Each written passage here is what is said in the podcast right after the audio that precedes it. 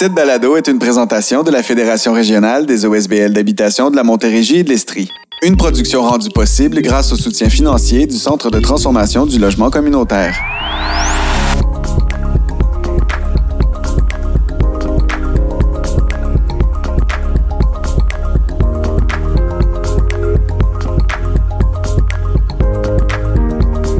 Bienvenue à ce nouvel épisode hors série de Nos Voix pour des Toits. Je suis Marc-Olivier Cholette, le producteur de cette série balado pour la From, et je vous présente l'intégrale de la discussion qui engageait quelques porte-paroles du milieu de l'habitation de l'agglomération de Longueuil. Dans chacun des épisodes de la série régulière, nous dédions un segment de l'épisode qui s'articule autour d'une région ou d'une municipalité prenant racine sur notre territoire. Pour l'occasion, nous voulions entendre, en plein cœur des élections municipales, les membres de la coalition des organismes de l'agglomération de Longueuil pour le droit au logement vulgariser les constats ainsi que les différentes actions proposées pour améliorer la situation dans la ville la plus peuplée de notre territoire. En effet, cette coalition représente près d'une trentaine d'organismes communautaires mobilisés sur le terrain qui travaillent avec acharnement pour tempérer les ravages de la crise du logement et soutenir la population de l'agglomération. C'était Martin Bécotte, le directeur de notre fédération, qui animait cette table ronde s'inscrivant dans le cadre du troisième épisode, le rôle des municipalités dans le développement social et communautaire. Alors, euh, bonjour, merci beaucoup de votre présence à cette table ronde sur la situation du logement dans l'agglomération de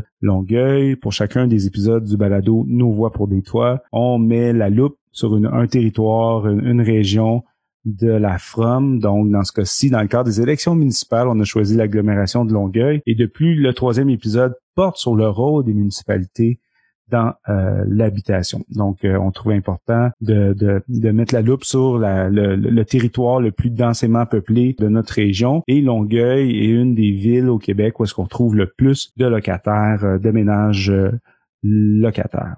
Pour ce panel, nos invités, pour commencer, M. Denis Trudel, député de Longueuil, Saint-Hubert, responsable du dossier de l'habitation au Bloc québécois, qui siège à titre de député de la Chambre des communes depuis 2019. Monsieur Marco Monzon, directeur du comité Logement Rive-Sud. Le comité Logement Rive-Sud est un organisme qui fait la défense des droits collectifs et individuels des locataires. Monsieur Illy Gravel, directeur du groupe de ressources techniques de la Rive-Sud. Euh, c'est un organisme qui a comme mission de soutenir euh, les communautés, les, institutions publiques, les, les, groupes communautaires et les locataires dans le développement du logement social et communautaire sur le territoire de la Rive-Sud. Madame Sonia Jurado, directrice des habitations Paul Pratt, un OSBL d'habitation de 174 logements pour personnes âgées. Madame Marie-Claire McLeod, présidente des habitations communautaires de Longueuil, donc un organisme euh, sans but lucratif qui possède 178 logements à Longueuil, qui fait également le développement du logement social et communautaire. Monsieur Bertrand Legault, directeur de l'Association de l'information en logement en immeuble adapté, Alia est un organisme qui promeut le logement et l'habitation adaptée sur le territoire de la Montérégie, donc en soutien aux personnes handicapées qui sont vraiment les personnes parmi les plus touchées euh, par la crise du logement. Monsieur Nicolas Gildersleeve, directeur de la Halte du Coin, un organisme qui vient en aide aux clientèles vulnérables, notamment un refuge là, principalement à haut seuil d'accessibilité pour les personnes en situation précaire, d'itinérance et en détresse. Monsieur Charles Guindon, du groupe de ressources techniques Bâtir euh, son quartier, et M. Réal Bray, un locataire dans le marché privé et un militant de longue date impliqué dans le milieu euh, communautaire qui a également témoigné à l'ONU de la situation du logement euh, au Canada. Donc, euh, merci beaucoup de, votre présence. Pour chacune des tables rondes, on invite l'ensemble des élus du territoire fédéral, provincial. Dans ce cas-ci, on n'a pas municipal également, mais dans ce cas-ci, on ne l'a pas fait à cause des élections municipales. Il y aura un débat le 20 septembre euh, à, Longueuil entre les candidats. Sinon, on avait également invité donc Madame Alexandra Mendes, Madame Chéri Romanado de la Chambre des communes, Monsieur Gaétan Barrette et euh, Madame Nathalie Roy et Yann Lafrenière de l'Assemblée nationale qui ont décliné notre invitation. Les députés Monsieur Stéphane Bergeron et Monsieur Xavier Barcelou-Ménard ont euh, n'ont pas répondu à notre demande au niveau fédéral. Puis au niveau provincial, Madame Nicole Ménard et Monsieur Lionel Carman n'ont répondu à notre invitation. Nous n'avons pas invité la députée indépendante de Marie-Victorin, Mme Catherine Fournier, car elle est en ce moment en élection euh, municipale. Alors, pour mettre la table, on pourrait dire que l'agglomération de Longueuil comprend les villes de Boucherville, Brossard, Longueuil, Saint-Bruno, Saint-Lambert. En 2015, la Coalition pour le droit au logement de l'agglomération de Longueuil a produit un mémoire euh, en préparation des consultations publiques pour une politique en habitation de l'agglo. Donc, ce mémoire-là demandait une inclusion de 20 du euh, logement social, la fin des conversions des logements en condos, une meilleure application également des règlements de salubrité. Certains éléments ont été retenus dans le cadre de la politique, mais plusieurs n'ont pas été retenus et cette politique-là, elle a pris beaucoup de Donc, il y a plusieurs éléments de la politique qui n'ont toujours pas été adoptés ou mis en œuvre, là, alors qu'ils auraient dû être faits en 2018-2019. Dans l'agglomération de Longueuil, on retrouve 418 000 euh, personnes, 175 000 ménages, euh, dont près de 9 000 ménages qui consacrent plus de 50% de leurs revenus pour se loger, et un parc de logements euh, vieillissant. Plus de 50% des logements ont été construits avant 1995. Le 11 juin dernier, euh, des groupes euh, de, la, de, la coalition et le réseau de la santé ont publié une recherche. Là, euh, ils ont sondé plus de 1000 locataires pendant plusieurs mois sur leurs conditions de vie, les locataires de l'agglomération de Longueuil. Donc, il y a plusieurs éléments qui sont ressortis, entre autres sur la salubrité des logements, entre autres pour les femmes principalement, puis les personnes racisées. Là, on voit l'impact pour eux, les personnes les plus vulnérables de la situation du logement, mais entre autres pour les femmes, 60% des femmes qui ont participé à l'étude ont des revenus inférieurs à 29 000 euh, dollars, 10% de moins que les hommes et 76 des femmes qui ont participé à l'étude sont des mères euh, monoparentales. 21% euh, des locataires sondés dans l'étude ont des revenus annuels de 15 000 dollars et moins. Le, le RECLAC a fait une, une, une recherche euh, très exhaustive sur euh, les, le coût des logements disponibles. Donc, combien coûtent les logements euh, disponibles en étudiant les, les, en sondant les petites annonces partout au Québec et pour l'agglomération de Longueuil. Leur constat, c'est que les studios ont augmenté de 19% dans la dernière année, les trois et demi de 16% les 4,5 de 21% et les 5,5 de 41% On sait que pour les grands logements, le taux d'occupation est généralement bas, mais pour les grands logements ou les logements adaptés, le taux d'occupation est de l'ordre de 0% pratiquement. Donc, c'est un peu les éléments pour mettre la table. Sinon, c'est vous les experts de l'agglomération, donc on espère vous entendre euh, sur euh, l'état de la situation en ce moment. Alors, ma première question à, nos participants, combien de ménages après le 1er juillet dans l'agglomération de Longueuil sont toujours dans la rue ou euh, toujours sans logement en ce moment? Oui, Monsieur Monzon. Peut-être répondre. C'est une, c'est un peu difficile à, répondre dans le sens que les personnes qui ont été accompagnées par euh, le service là, qui a été mis en place autour du 1er juillet, là, on, on rapporte pas que des gens sont, par exemple, dans la rue là, quand on parle concrètement. Là, euh, on a reçu une soixantaine de demandes, 58 demandes pour le vieux Longueuil, donc 58 euh, ménages qui représentent à peu près 101 personnes. On a reçu quatre demandes. Euh, on sait qu'il y a eu quatre demandes à Brossard et deux demandes à Saint-Lambert. Il faut, par exemple, euh, nuancer ces chiffres parce que si on prend ces chiffres-là, c'est moins que l'année précédente. Et pourtant, on est dans une situation où les problèmes de logement se sont complexifiés. Ils ont, il y a beaucoup plus de problèmes de logement cette année qu'il y en avait l'année passée. Pourtant, les gens qui ont fait appel au 311 pour des mesures d'urgence, il y en a moins. Ce qu'on fait comme analyse de ça, c'est que ça fait déjà plusieurs années qu'on dit aux personnes, avant d'accepter, avant de partir de votre logement, pensez-y comme il faut. Déjà trois ans qu'on le répète à tout le monde, là. puis c'est un peu partout, dès qu'on fait des sorties publiques, on dit à tout le monde, pensez-y avant de résilier votre bail, parce que vous ne trouverez pas quelque chose au même prix, puis ça va être très difficile de le trouver au même prix. Donc, ça, selon nous, ça a eu un impact. En parallèle, le nombre de personnes qui nous ont appelés pour des problèmes de logement a doublé.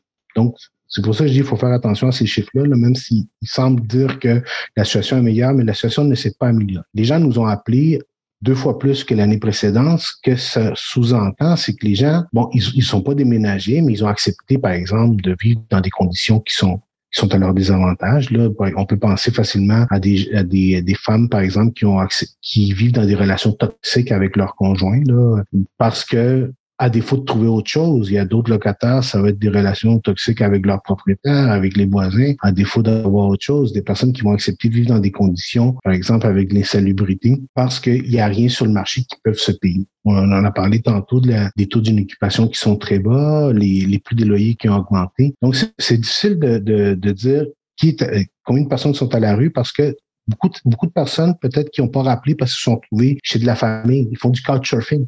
Il y en a sûrement, mais c'est ce qu'on appelle souvent l'itinérance cachée. Hein? Puis c'est des choses qui sont difficiles à ce moment-ci d'avoir comme information très concrète. Toutefois, on sait qu'il y a eu quand même pas mal de personnes qui ont appelé à ces mesures d'urgence-là. On sait, puis je pense que mes, tous nos partenaires autour de la table ont, peuvent le constater, que les gens ont appelé, les gens font appel aux services, aux différents organismes pour avoir de l'aide. Monsieur Bray? Pour euh, continuer ce que Marco disait, euh, c'est le fait qu'il y a beaucoup de personnes qui appelaient au comité logement, puis tout, qui s'informent qu'est-ce qu'on peut faire, puis tout, puis comme disait Marco, on leur disait, ben avant de déménager, là, regardez votre situation, puis tout, puis euh, tu sais, il n'y en a pas de logement, faites attention, puis tout ça. Donc, ça sous-entend ça, qu'il y a beaucoup de personnes qui ont dit, OK, m'accepter une augmentation de loyer de 20, 25, 30 pièces, 40 pièces par mois, puis je vais rester là, puis j'ai un logement mais qui sont mis dans un état de précarité, par contre, de, vie euh, beaucoup plus grand. Puis ça, avec, c'est, c'est on n'a pas les chiffres là-dessus. Là, il n'y a pas, pas d'enquête spécifique qui a été faite pour sortir ça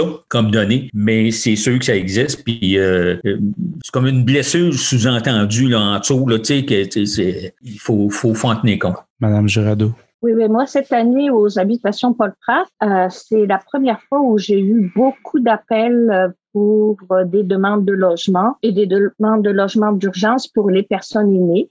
Il y a eu le cas avec qu'on a traité avec Marco, la rénoviction du Saint-Malo, beaucoup aussi de reprises de logements de propriétaires privés. Donc, cette année, il y a eu un, un flux d'appels je me souviens du plus tragique, c'était pendant la fête du travail. J'ai dû appeler Marco parce qu'il y avait une personne aînée qui n'arrivait plus à payer son loyer d'une résidence privée. C'est le voisin qui nous avait avisé. Elle était prête euh, à se suicider. Là, ça va jusque là. Donc, quand on n'a que 20 000 dollars par année, qu'on paye 1500 ou 1800 dollars par mois, généralement, les gens vont dans les résidences privées mais au bout d'un an ou deux, sans compter des personnes âgées là qui vendent leur maison, au bout de huit ans n'ont plus de revenus, ils cognent à nos portes. Donc, euh, mais cette année, euh, systématiquement, ben moi, je les ai envoyés au bureau de Carman et à la ville parce qu'on pouvait pas tout absorber. Merci, Madame euh, Marie-Claire McLeod. Alors, euh, l'impact que ça a eu ici, euh, en fait, à l'entraide, ce qui est nouveau pour nous, c'est qu'on est devenus des experts de comment faire des demandes de, coopératives. On n'a jamais tant rempli euh, de formulaires d'HLM. On a aussi, nous autres, on encourageait toute notre clientèle ici à, à renégocier avec leurs propriétaires. Ils recevaient, rappelez-vous, hein, Anne, là, nous disait tout le temps, renégocier avec votre propriétaire le montant qu'ils vont vous augmenter, mais cette année, les locataires avaient tellement peur de renégocier qu'ils ne renégociaient pas. ce qui faisait que l'augmentation du 25-35 que vous avez mentionné, on l'a entendu ici. Nous autres, le réflexe, sans faire par exprès, on disait, voyons donc, offre-y 8 Ben, rappelez-vous dans le temps qu'on faisait ça, mais là, on peut plus faire ça.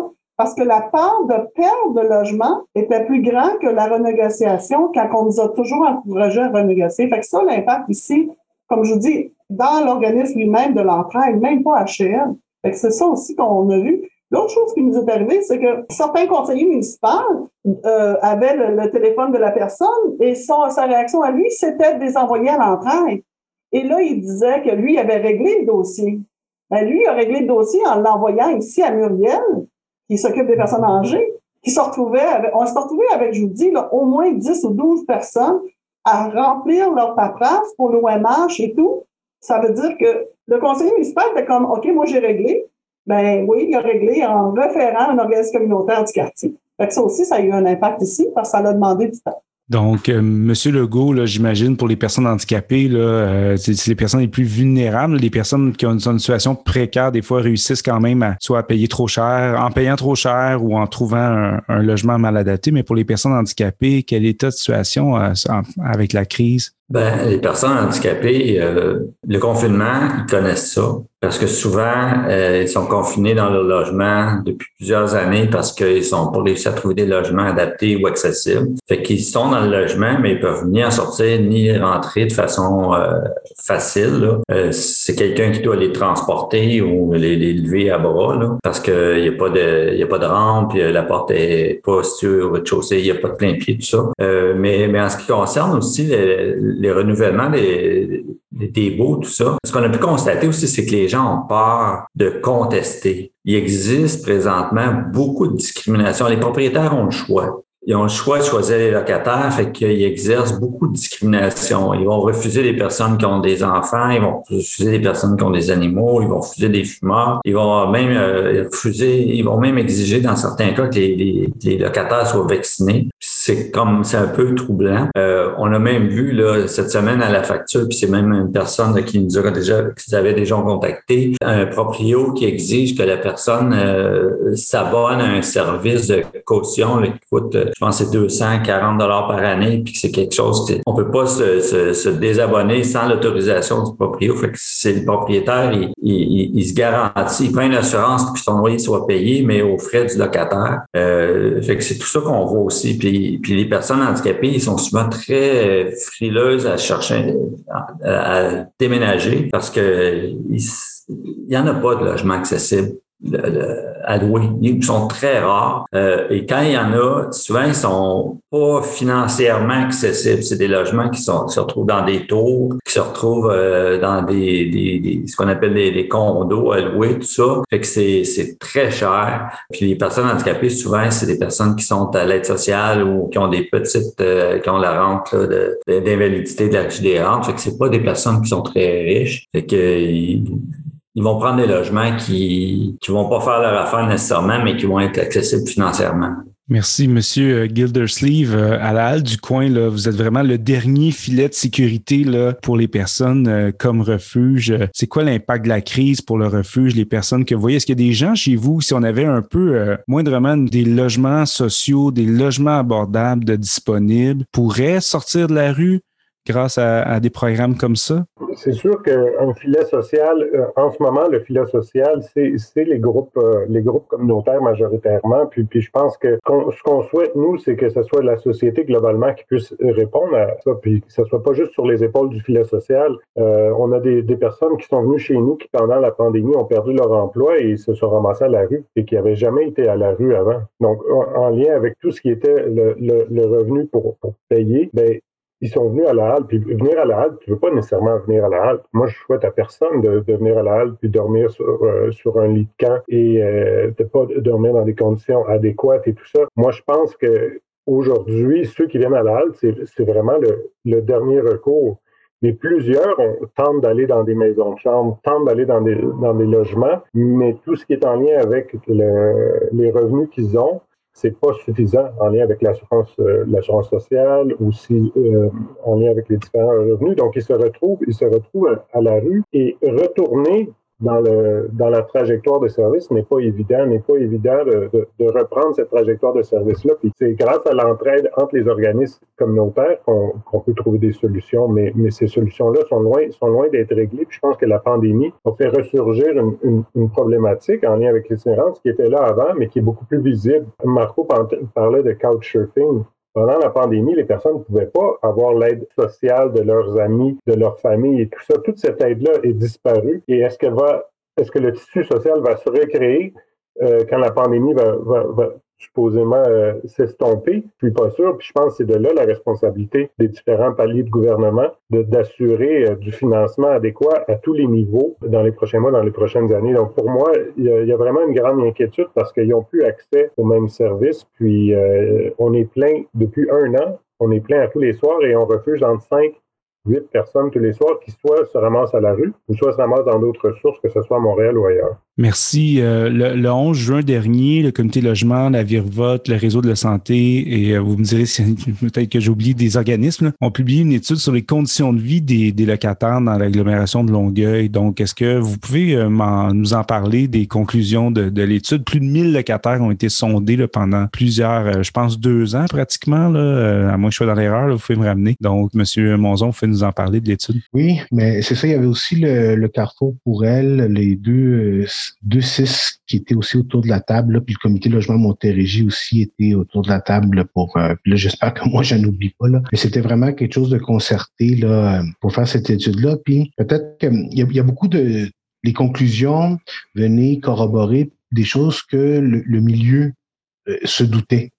Qui existaient. Comme par exemple, là, tantôt tu l'as mentionné, l'association à faire entre femmes, logement et pauvreté, ben ça ressortit de, manière très flagrante dans les conclusions. Puis je pense que une des choses que moi j'ai retenues de, cette, de cette étude-là, c'était la, quantité de problèmes là, que les locataires vivent, aussi la, méconnaissance qu'il y avait sur les ressources disponibles pour faire valoir leurs droits et peut-être aller chercher de l'aide. Les, les problèmes de logement souvent sont associés d'autres problèmes, mais les personnes qui ont été rencontrées dans cette étude-là, qui d'envergure, ne connaissaient pas les ressources sur le territoire, ne connaissaient pas leurs droits non plus. Malgré tous les efforts qu'on peut faire, là, puis je pense que c'est considérable que le milieu fait pour euh, aller rencontrer les personnes, pour les, euh, les informer encore une fois, ça nous ramène à toutes les statistiques qu'on peut avoir. Là. Les personnes qui vivent ces problèmes-là, des fois, ils savent même pas qu'il y, a des organismes qui peuvent venir en aide. Que ce soit juste pour avoir une information sur comment tu fais pour euh, contester une augmentation de loyer, comment tu fais pour dire, euh, dire au propriétaire, ben,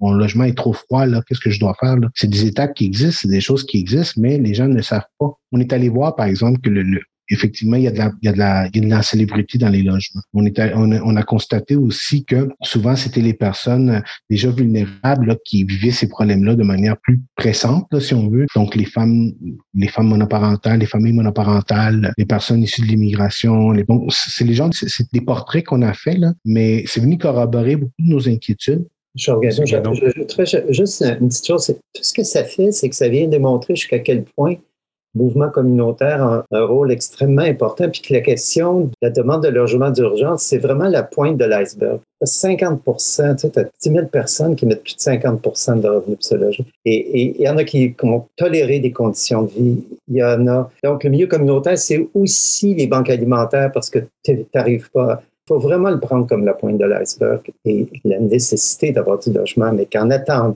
là, des fois, ça m'inquiète d'entendre le gouvernement conseiller j'ai eu juste tant de demandes de logement.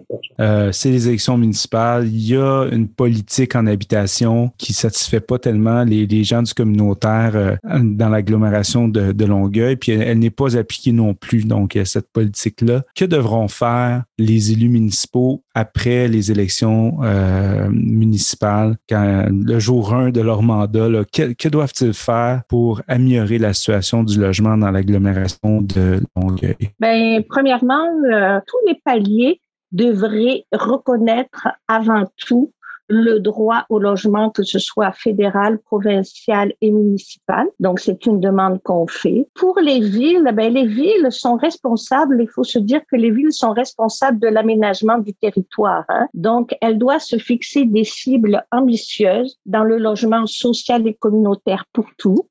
Donc, se doter de mesures pour qu'on puisse mesurer la progression de, du développement de logements social et communautaire. À l'heure actuelle, il est au minimum.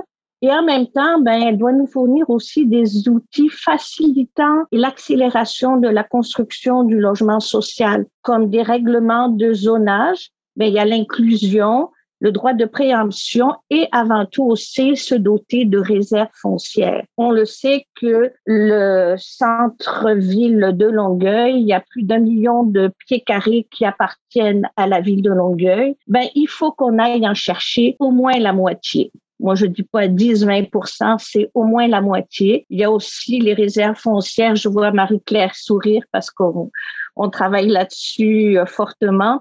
Aussi, dans tout l'agglomération de Longueuil, que ce soit le pôle Roland-Terrien, etc.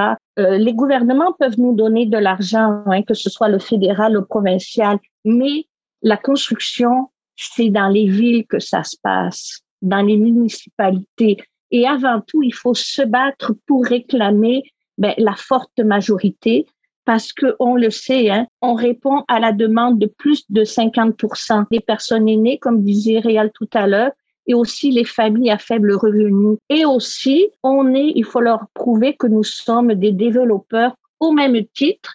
Et en même temps, on est mieux que les trigones de ce monde qui perdent leur licence. Hein. Donc, euh, on est capable de prendre notre place. Je vois tout le monde sourire. Monsieur Gravel, du groupe de ressources techniques de la Rive-Sud. Euh, mais c'est certain qu'au niveau municipal, je pense que ça va prendre, euh, ça va prendre une prise de conscience. Ça prend aussi une volonté politique. Ça, c'est certain. Puis un des enjeux qu'on a aussi, puis euh, c'est intéressant à Longueuil parce qu'il y a quand même l'agglomération de Longueuil, c'est que les enjeux de l'habitation, souvent, ils vont transcender une municipalité. Puis c'est le cas dans les couronnes, euh, on l'entend souvent. Euh, la réalité d'une ville, puis son attractivité pour un promoteur, par exemple, que ce soit un promoteur privé ou, ou un promoteur qui fait de l'habitation sociale communautaire, son attractivité va dépendre des règlements puis de, de ce qui a été fait dans la ville d'à côté. Donc, je pense que euh, au lendemain des élections, ça prend, ça prend une volonté politique, mais qui est partagée, ça prend une concertation aussi sur les territoires pour s'assurer que ce qui est mis en place, euh, ça ne freine pas le développement immobilier d'une part, mais aussi que, ça fasse partie d'une vision qui est plus large, puis qu'on ait des résultats. Moi, je pense que ça, c'est vraiment ce qu'on souhaite. Puis une des réalités dans la couronne aussi, puis je pense que euh, je pense que c'est tout à l'honneur du municipal de le constater puis d'en prendre compte le plus rapidement possible, c'est qu'il y a une surchauffe, puis que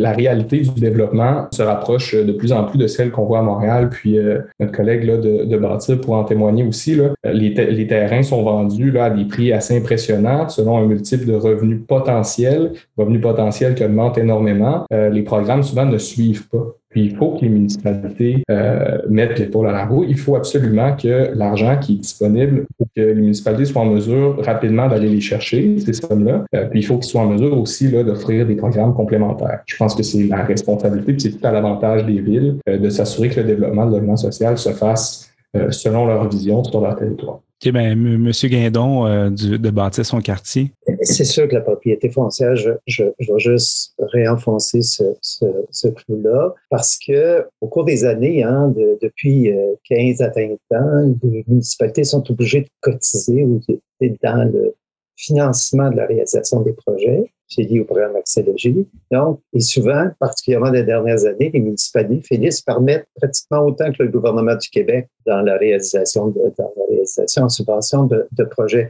Donc, c'est pas là, on ne peut pas compter ces municipalités pour subventionner, ça vient du fédéral, du, provincial. Mais les réserves foncières, particulièrement, moi, je suis impressionné à Longueuil la quantité de terrain qui appartient à la municipalité. Et pourtant, terrains achetés par le communautaire se font par le communautaire. On a acheté des terrains sans savoir si on avait des budgets alors que les municipalités, la municipalité a des terrains, mais ne nous oppose qu'il n'y a pas de budget pour ne pas nous les réserver. Il y a quelque chose qui est pas normal qu'on soit les seuls à prendre des risques. Et donc, c'est extrêmement important que ce soit sur le pôle de l'Anternie, que ce soit du centre-ville, que ce soit autour de près de l'aéroport. Il y a des masses de pieds carrés qui appartiennent à, la municipalité. Donc, c'est important que ces terrains-là, déjà achetés des fonds publics, soit mis à disposition de, ce défi qui est de loger le monde à de revenus.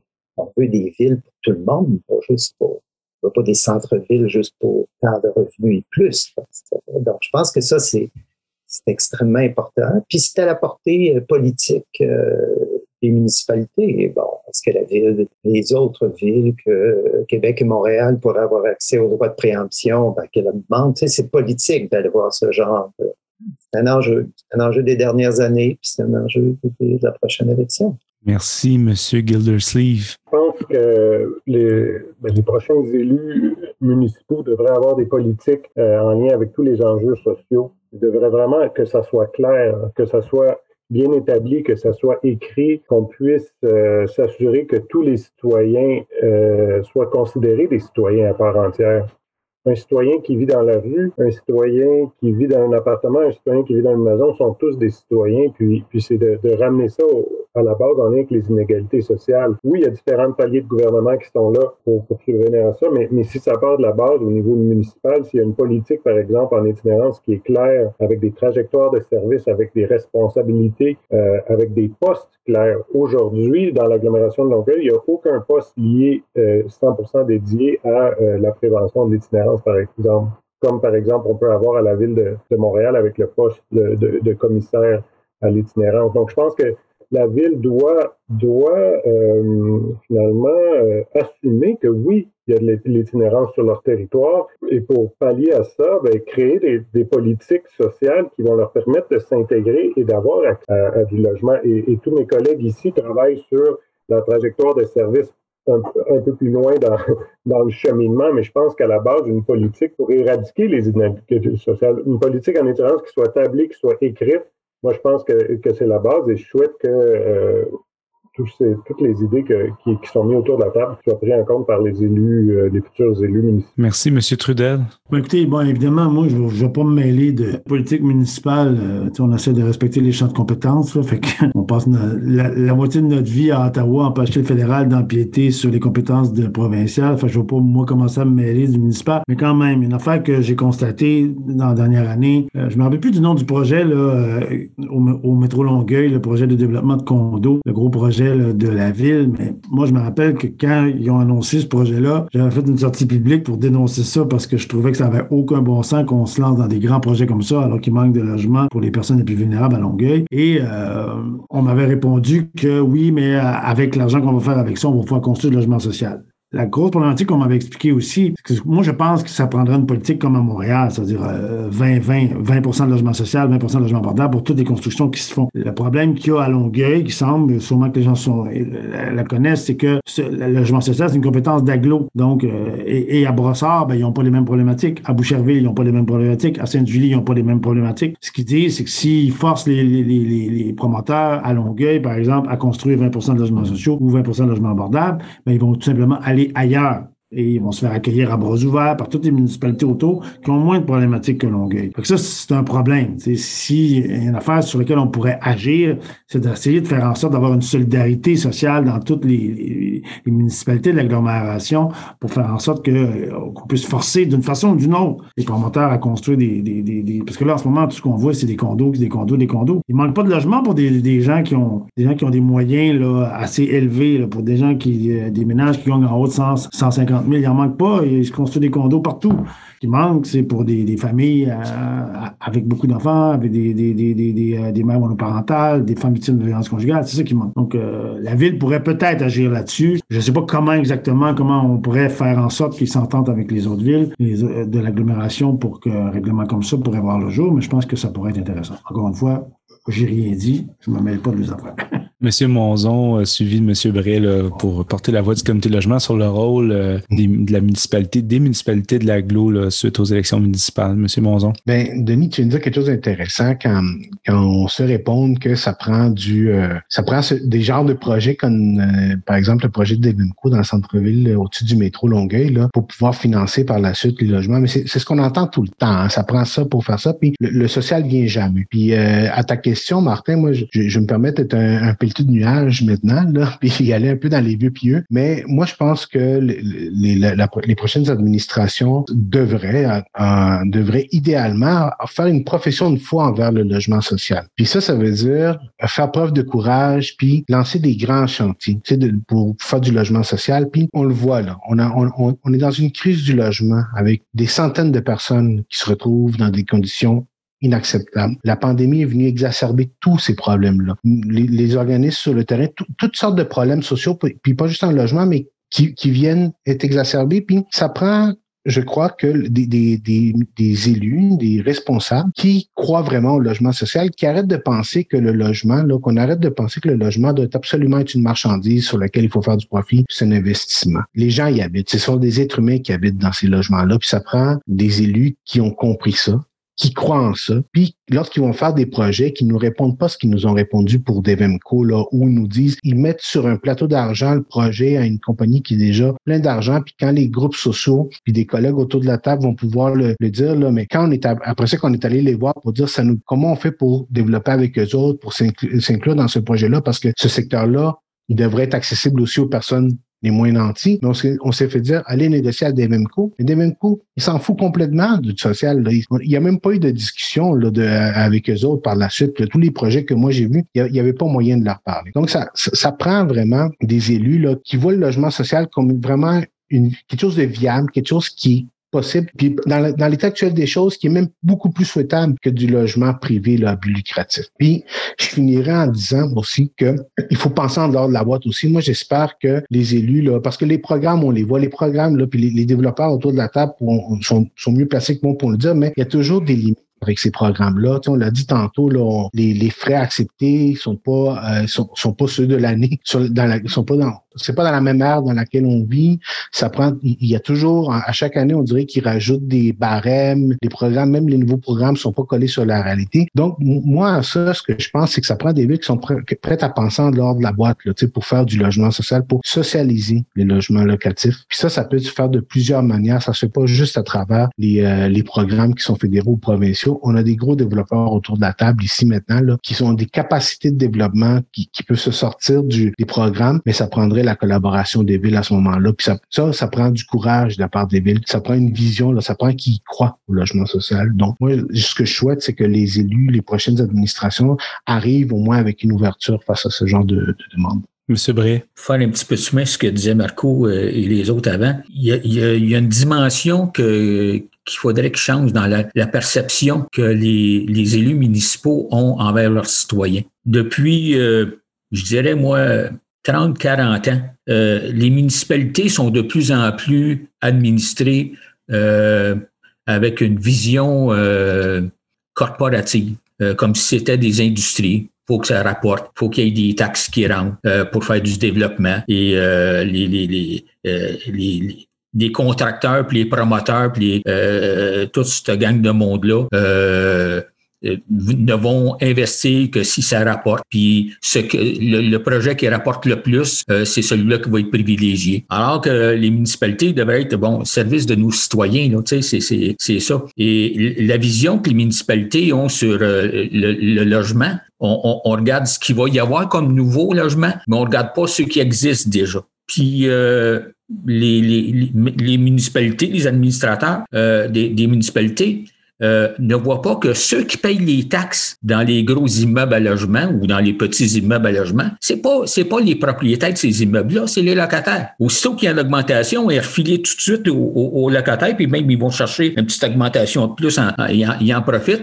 parce que c'est l'outil principal pour, pour faire une augmentation de loyer que les propriétaires utilisent, c'est le compte de taxes. Puis euh, jamais le propriétaire va aller chercher dans les profits qu'il fait pour dire il faut que je paye mes taxes. Il refile la facture tout suite aux, locataires. Donc, cette dimension-là n'est pas tenue en compte. On ne l'aperçoit pas. Même les locataires, la plupart des locataires pensent qu'ils n'en payent pas de taxes, eux autres. Alors que c'est faux. C'est ceux qui en payent le plus, c'est eux autres. Euh, donc, cette dimension-là, euh, de dire on doit rendre à ceux qui payent les taxes, puis à, cette communauté-là, euh, des services supplémentaires, des aides supplémentaires, de, de, de faire de l'adaptation des logements justement pour les personnes handicapées. Ça devrait venir des municipalités. Ça devrait être dire, on a tant de besoins sur, sur, notre territoire pour ce, ce genre de besoins-là. On va, on va développer, euh, se mettre de côté des budgets pour faire ça. Mais ça prend une vision. Euh, c'est sûr, euh, des, des, de ceux qui vont être élus, puis tout ça,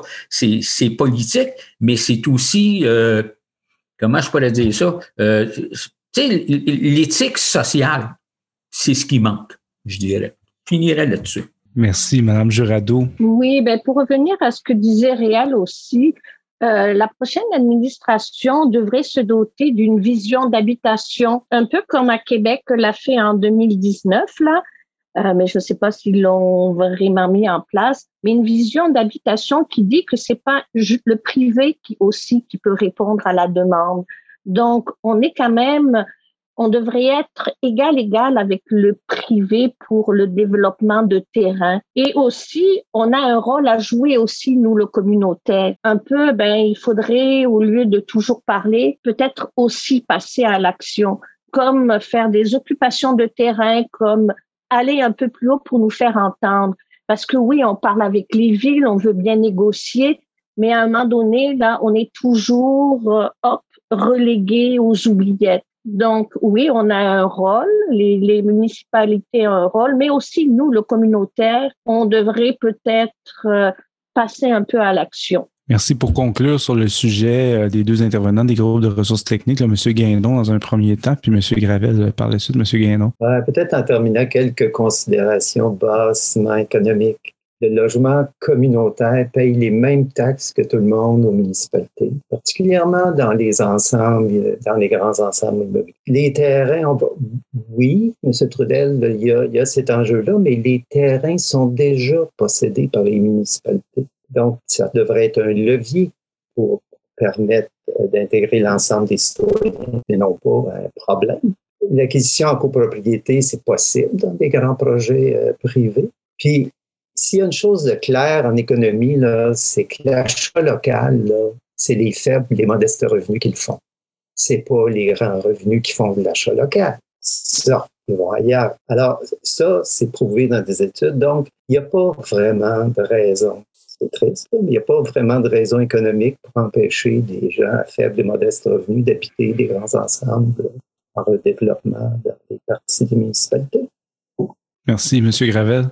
Oui, toujours en lien avec euh, ce qui a été dit précédemment. C'est sûr qu'au niveau des municipalités, je pense qu'il y a une opportunité à saisir aussi si on considère la l'approche holistique que l'habitation peut avoir. Pour les municipalités, on parle pas seulement d'habitation, on parle d'enjeux au niveau de la pénurie de main-d'œuvre. On parle d'enjeux au niveau de la santé, de la sécurité publique, du transport, hein, quelque chose qui intéresse énormément les municipalités. Euh, je pense que pour les prochaines administrations, d'avoir une vision peut-être moins, euh, moins en silo, mais vraiment de prendre en considération l'habitation dans son ensemble, des répercussions que ça a sur le milieu de vie, je pense que c'est quelque chose là, qui, euh, pas ça c'est certain.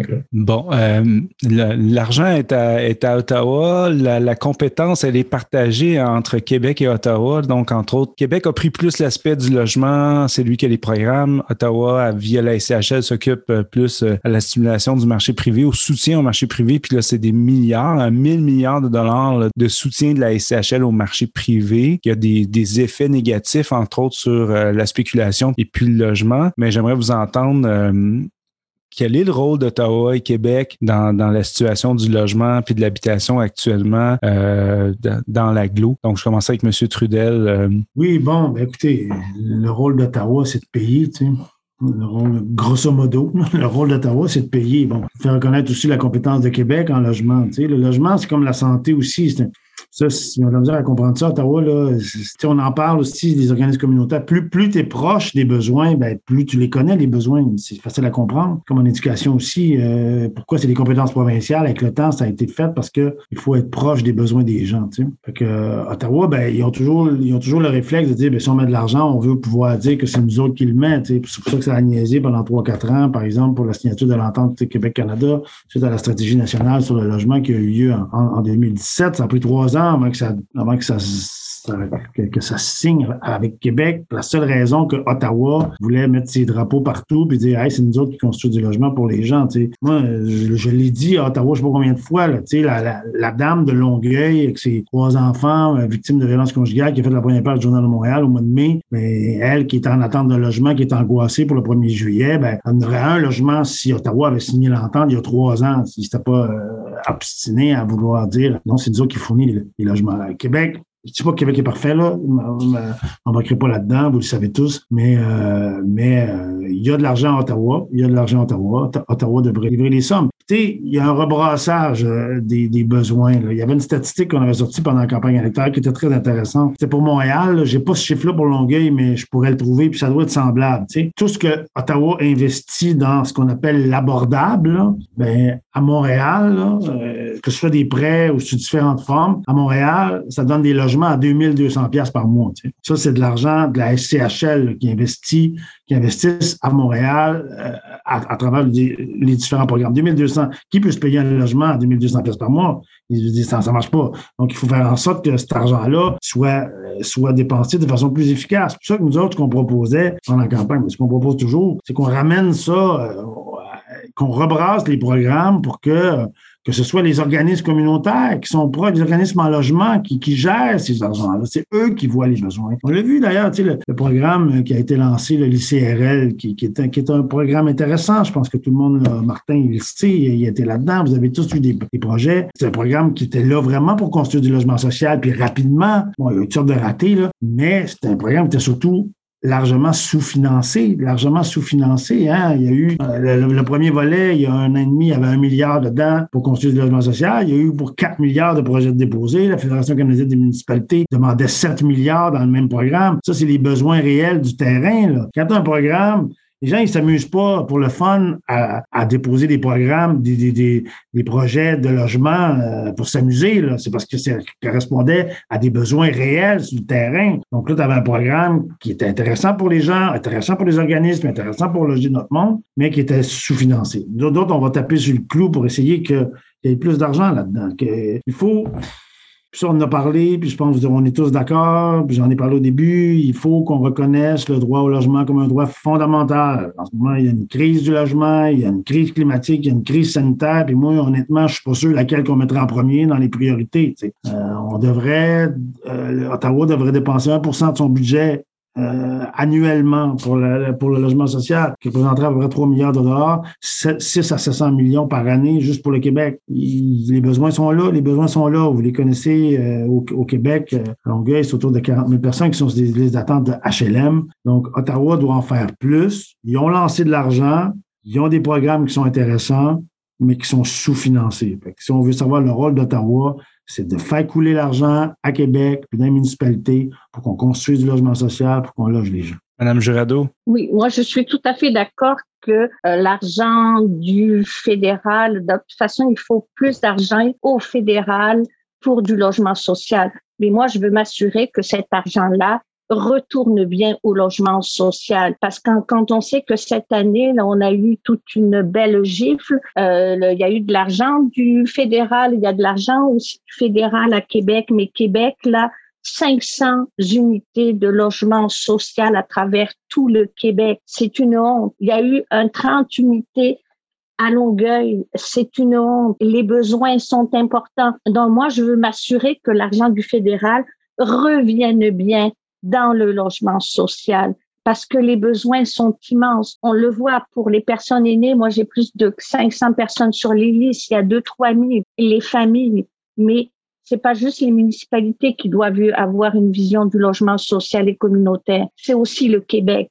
Parce que le Québec, avec ses 500 unités, là, c'est une honte. Oui, puis tu as raison, Sonia, je pense de, de rappeler le, les manquements de Québec, là, parce que euh, quand, autour du 1er juillet, là, on, on parlait beaucoup de logement. Je pense que c'est de, mon souvenir, j'ai jamais vu qu'on parle autant de, de, problèmes de logement dans les médias. Et le gouvernement euh, du Québec ben, se, démarquait de par son incompréhension de la situation, je dirais ça comme ça, là, où on entendait à chaque fois qu'il y avait une intervention, que ce soit de la ministre de l'Habitation ou du premier ministre sur les enjeux de logement, c'était tellement déconnecté, tellement loin de ce qui se passe sur le terrain. C'était quasiment, c'était caricatural des problèmes là, puis on entendait, ben il n'y en a pas de crise du logement.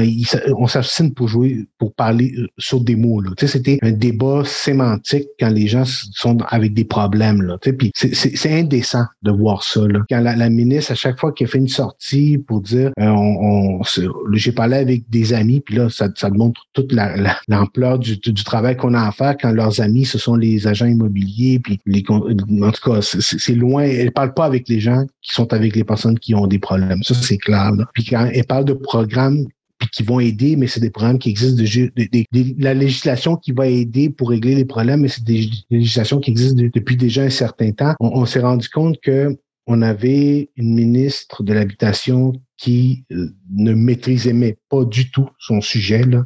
Puis ça, c'est vraiment c'est vrai, c'est grave de voir ça, là, c'est vraiment grave, surtout en période de crise du logement. Là. Puis un, gouvernement anti qui, qui, semblait vraiment très, très froid là, face aux problèmes des personnes, là, puis euh, vraiment zéro à l'écoute. Donc, je pense que le, de, à Québec, on part de vraiment très loin. Là, juste leur faire admettre qu'il y a des besoins, qu'il y a des problèmes. Je pense que ça, ça, ça, ça va être leur, euh, leur je dirais, là, de s'ouvrir les yeux aux difficultés qui sont sur le terrain. Je pense que ça va être la première, une première grosse étape de la part de Québec. Monsieur euh, Gildersleeve. Je pense souvent, euh, c'est les personnes, les personnes vulnérables qui payent le prix, des fois pour le manque de, bonne gouvernance de certaines, euh, certaines organisations. On est en train tout récemment de se sortir de la crise de, l'OMHL qu'on a vécu sur le territoire de, Longueuil et, j'ai eu plusieurs de nos résidents à l'époque où j'étais dans un autre emploi qui, avaient fait des plaintes justement à la SH, euh, des plaintes en lien avec l'accès au logement. Puis je pense que c'est souvent, c'est pas les personnes qui sont les bien nantis qui vivent dans des, des, habitations adéquates et tout ça qui font face à ces problématiques-là. Mais avec la crise, on n'imagine pas l'impact à long terme de la crise au niveau de la gouvernance euh, de, de, de l'OMHL dans les dernières années. Et je pense que grâce à la mise en tutelle de, cette organisation-là, tranquillement, on est en train de remonter la côte. Je pense que c'est important quand il y, a, il y, a, des crises de gouvernance, qu'on, oui, l'organisme euh, doit être mis sous tutelle, mais, mais comment on vient en aide aux personnes vulnérables quand ces organismes-là ne sont plus fonctionnels? Puis je pense que c'est souvent ça qu'on oublie, c'est les personnes vulnérables, les organismes étatiques ou les organismes comme l'OMHL devraient fonctionner de, façon fluide. C'est pas à eux de vivre les conséquences de, de, la mauvaise de la mauvaise gestion et tout ça. Je pense que ça, on n'en parle pas assez souvent. Oui, on parle du rôle des différents gouvernements, mais parfois, on doit réagir plus, plus rapidement quand euh, il y a euh, des problématiques dans certaines organisations. Et l'accès au, au, logement sur le territoire de Longueuil passe en grande partie par l'OMHL. Et quand l'OMHL n'est pas fonctionnel, ben, c'est les personnes vulnérables qui payent le prix dans un contexte déjà assez difficile. Donc, je pense que c'est important qu'on puisse le nommer et qu'on nomme aussi qu'il y a des actions qui sont mises en place et on va vers la bonne direction. Mais on n'est pas sorti encore de, de cette crise-là qui, a eu un très grand impact dans le milieu. Monsieur Guindon, quel rôle de Québec euh, pour euh, permettre de livrer toutes les unités qui sont dans, qui sont promis, qui sont budgétées, mais qu'on n'est pas capable de livrer?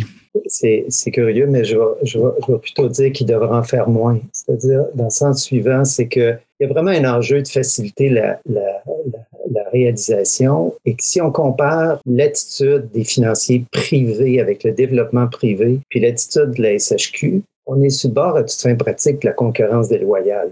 C'est-à-dire, le, le, imaginons qu'une personne privée va aller chercher une préautorisation pour faire une offre d'achat sur une copropriété, là, ben c'est 24 heures. Avoir l'équivalent à SHQ, c'est un an.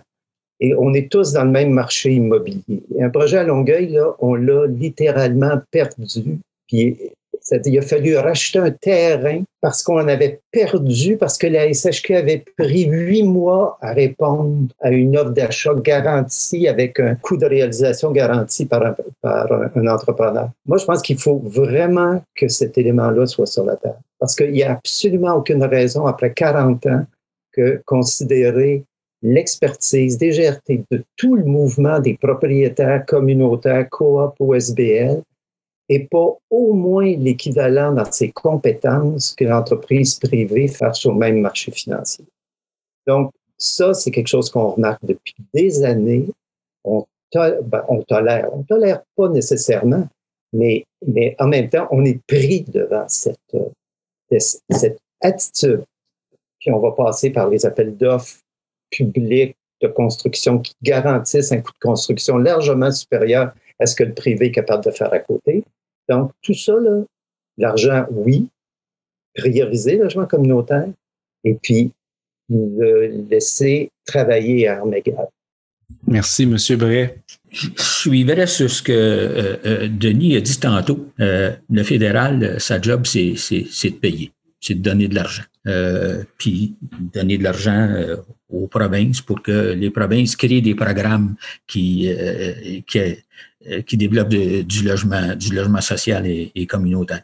Il y a des chicanes puis tout ça, ça aide pas. Moi, où je vois un gros problème maintenant, quand autant au fédéral qu'au provincial, c'est qu'on parle de logement abordable. Pourquoi parle-t-on de logement abordable? Tout le monde dit, ah, il ne devrait pas parce que, bon, euh, logement abordable, ça va coûter plus cher, puis c'est pas du logement social, puis tout. Puis c'est vrai que c'est pas ça. Parce que tous ces politiciens-là, puis avec les, les, les, hauts fonctionnaires, puis tous les calculs qu'ils font aux autres, là, pourquoi toutes les choses retardent dans la machine? Puis moi, je suis convaincu que c'est une des très, très grosses raisons. C'est que construire les, les, les, les immeubles, puis tout, euh, mettre ça en chantier, puis tout, il n'y a rien là. Ça, ça peut se faire... Euh, trois mois, puis c'est fait. Ça devrait être ça. Ce qui fait qu'ils font exprès pour retarder les choses, prendre des décisions, tout ça, c'est que dans ces unités-là, il y a des logements qui sont subventionnés. La subvention au loyer. C'est cette dimension-là que les, les gouvernements ne veulent plus défrayer. Ils nous le disent pas. Mais c'est vraiment ça, parce que le logement social, c'est un logement où il doit y avoir une subvention pour aider ceux qui n'ont pas les moyens de se les payer euh, un prix de logement ordinaire. Puis construire aujourd'hui euh, une unité, euh, tu peux pas arriver avec un, logement qui va être à 350 pièces par mois. ça prend une subvention pour permettre à quelqu'un qui a seulement que les moyens de payer 350 pièces par mois de pouvoir se loger. Donc, c'est le, problème, il est là. C'est la dimension de dire il faudrait développer des, dans tout ça, puis faire comprendre euh, à ceux qui sont en haut, hey, c'est beau, oui, il faut construire, puis il faut construire, ça c'est sûr, absolument. Mais la subvention loyer doit être là aussi dans ces unités-là. Puis c'est pas les oui, les PSL peuvent aider un peu des fois, puis ci, puis ça, mais c'est pas la solution. Les PSL qu'on donne dans le privé, puis tout, il n'y a pas de permanence là-dedans, il n'y a pas de... Tu sais, tu aides quelqu'un pendant cinq ans, puis après ça, pouf, euh, tu, tu, tu, à cause des pâtes, tu es encore dans, le trou. Euh, donc, il faut que ce soit quelque chose qui soit institutionnalisé cette dimension-là, c'est sûr, à, aller dans, dans, les programmes qui existent. Mais c'est pour ça que le gouvernement veut plus faire de, de, de, de, de programmes puis que le fédéral euh, s'est fait tirer à la patte pendant des années et des années pour réinvestir dans les HLM. Puis il y en a combien d'HLM qui sont qui sont euh, fermés, qui sont barricadés. Là, on dit, bon, il y a eu un programme pour les, les remettre debout, puis tout ça, puis refaire des unités. Mais tous les gens qui étaient là-dedans, dans ces HLM-là, ils se sont trouvés ailleurs, ils sont où, tout. C'est toutes des, des unités où il n'y a pas de, de, de, gens à faible revenu qui, qui, qui vivent là. Monsieur Legault. Je pense que ça prend, avant tout, ça prend un gouvernement qui va reconnaître qu'il y a une crise du logement qui existe depuis des années, des années et des années. Et puis, c'est la première étape. Puis, il faut aussi peut-être remettre en question le modèle de développement actuel. C'est-à-dire que depuis des années, on, fonctionne sur le pilote automatique, c'est-à-dire on a mis en place des programmes sans jamais remettre en question la façon dont ça fonctionne, tout ça. Euh, moi, je crois que ça, ça, prendrait quasiment des états généraux, euh, étant donné justement comme la, la, la, presque la permanence de cette crise du logement-là. Euh, ça prendrait des états généraux où est-ce qu'on assoirait ensemble les, tous les intervenants du logement, que ce soit les promoteurs privés, les gouvernements, tout ça, municipaux, les offices municipaux, les organismes puis on repenserait le modèle de développement. Tantôt, euh, Marco parlait de la socialisation du logement social, puis je, le mets, je mets ça en lien aussi avec la première intervention de Denis, euh, c'est-à-dire où est-ce qu'il parlait de, de, de retirer le logement du, en fait, de, de, changer le modèle de spéculation. C'est ça, retirer le logement social, le logement du, de la spéculation. C'est-à-dire, présentement, le logement social, c'est considéré comme un bien commercial comme un autre. On, les, les prix augmentent, les, les, les, propriétaires font tout ce qu'ils peuvent, tout, ils vont utiliser toutes les tactiques possibles pour pouvoir augmenter les, leurs profits, euh, que ce soit des augmentations euh, illégales, que ce soit des, des, des rénovictions, que ce soit euh, peu importe, là, ils vont faire tout ce qu'il faut pour pouvoir augmenter leur loyer. Ce qui fait qu'on retrouve dans le marché présentement des loyers qui sont très à très faible loyer, les logements subventionnés. Puis après ça, on trouve des loyers très élevés. Fait qu'entre les deux, il n'y a rien pour les gens qui sont de la classe, euh, classe moyenne. Euh, te retrouves à payer. Si tu n'es pas assez chanceux pour avoir un faible revenu qui te permet d'avoir un HLM, tu te retrouves à devoir payer des logements, euh, des loyers très élevés. Fait que moi, je pense que ça serait important de, de, de se rasseoir puis de tout réfléchir à ça puis de peut-être remettre en question le modèle de développement du logement présentement pour développer des nouveaux programmes, des nouvelles stratégies. Tu sais, euh, tantôt on disait le fédéral, son, son devoir, c'est de payer. Ben, pourquoi qu'on n'appliquerait pas la même stratégie au gouvernement euh, provincial, on dirait, ben regarde, l'argent, faites-la descendre euh, aux municipalités, puis où est-ce que ils sont plus près de la population puis des besoins des gens. Puis c'est, là que ça va se décider quand, puis comment, puis combien qu'on va donner pour tel tel logement. Moi, je pense qu'on on est, arrivé là. On a eu depuis deux, trois ans, il y a une cellule de crise à Longueuil pour régler la crise du logement. Euh, c'est pas ça qui va la régler. C'est pas, on va pas arrêter l'itinérance en, en créant plus de de, de, lits pour les, personnes en, itinérance. Ça prend du logement, ça prend différents modèles de logement, euh, différentes typologies qui vont correspondre aux besoins de la population, que ce soit des logements adaptés pour les personnes handicapées, que ce soit des grands logements pour les grandes familles. Euh, on, est on, est, on est rendu là. Donc, euh, il y a plus de 10 000 unités à livrer qui ont été budgétées dans les années passées. C'est plus de 1,5 milliard de dollars qui dorment dans les coffres de Québec en pleine crise du logement. Mais malgré ça, euh, on n'est toujours pas capable de livrer ces unités-là, ces projets-là. Euh, combien il manque, qu'est-ce qui manque pour réussir à les livrer? Hein, la, SHQ dépense euh, moins de 700 millions de dollars par année en termes de, dans l'ensemble de ses programmes en logement. C'est-à-dire que le gouvernement du Québec dépense moins de 700 millions de dollars par année dans l'ensemble de ses programmes en logement. On donne 1,2 milliard de réduction de taxes scolaires aux propriétaires. Donc, je pense qu'on a les moyens de débloquer ces unités-là puis d'en budgéter des nouvelles, mais concrètement, combien il manque pour euh, débloquer cet argent-là qui dort dans les coffres de l'État par unité, par exemple, M. Gravel? Euh, par unité, ça va vraiment dépendre de, plusieurs choses. sans rentrer dans les détails euh, à ce niveau-là, c'est certain qu'au niveau des coûts maximaux admissibles, qui sont reconnus dans le programme Québec, le programme provincial. On est très loin de ce que ça coûte réellement en fonction des contraintes qui nous sont imposées. Euh, M. Guindon le mentionnait tantôt, c'est anormal que ça nous coûte aussi cher de bâtir. Euh, on parle même de concurrence déloyale, j'ai adoré ça. C'est c'est les contraintes là, qui sont mises en place qui nous empêchent d'avoir un coût de réalisation qui euh, s'apparente peut-être à celui du privé, d'autant plus que le financement qui est accordé par unité, lui, est restreint, euh, ce qui oblige les organismes là, que nous on accompagne, ce qui nous oblige nous aussi là, à faire des recherches de financement supplémentaires qui souvent viennent avec des contraintes supplémentaires. Pour répondre à ta question euh, directement, là, Martin, qu'est-ce qui manque pour livrer ces unités-là? Il manque un, un rehaussement des coûts maximaux admissibles, une reconnaissance de ce que ça coûte réellement pour faire les projets selon la façon dont on nous demande de le faire. Euh, puis ça demande encore une fois une volonté politique parce que euh, on se le cachera pas. C'est certain qu'à la SHQ, on le sait que les coûts maximaux admissibles qui sont reconnus sont loin de la réalité. On les voit, les montages financiers, on voit les efforts qui doivent, être faits par les organismes pour aller chercher les, sous qui manquent. Euh, il faut, faut que, quelqu'un se réveille à ce niveau-là. Il faut qu'on débloque les sommes ou, euh, ou tout simplement qu'on travaille les exigences peut-être, euh, mais encore là, j'aurais des réserves à ce niveau-là, mais qu'on voit les exigences euh, pour peut-être permettre euh, une construction plus rapide qui coûte moins cher. Euh, ceci étant dit, au niveau des technicalités, il faudrait vraiment voir comment on fait ça, là, parce que, parce que j'ai des bémols, mais c'est ça. Voilà, il faut, il faut qu'on reconnaisse que ça coûte vraiment. Monsieur Guindon.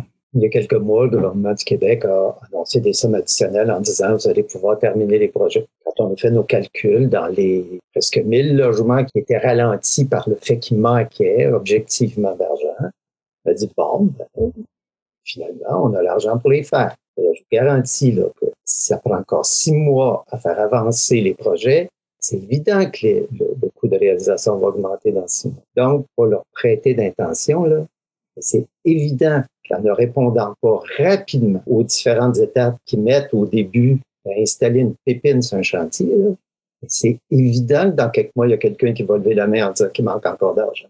Ben, merci beaucoup tout le monde de votre précieux temps euh, de, pour partager avec nous vos constats sur le terrain dans l'agglomération de, de Longueuil. Merci. Merci tout le monde. Merci. Merci à vous. Merci tout le monde. Ça a été euh, vraiment enrichissant. Oui, c'était intéressant. Ouais, J'ai appris plein d'affaires. Merci. Hey, salut tout le monde. Un, dernier mot, hein. gênez-vous pas. Si vous avez des infos, que vous pensez que c'est pertinent, que je sache, gênez-vous pas. Hein. Vous m'appelez, rentrez en contact. Plus, plus j'ai d'infos, plus je fais des, plus je peux faire des interventions pertinentes. Ok, Vous savez que vous avez un allié euh, ici pour le logement social à Longueuil. Fait que, on continue, on garde le contact, tout le monde. Oui. salut tout le monde. Bye.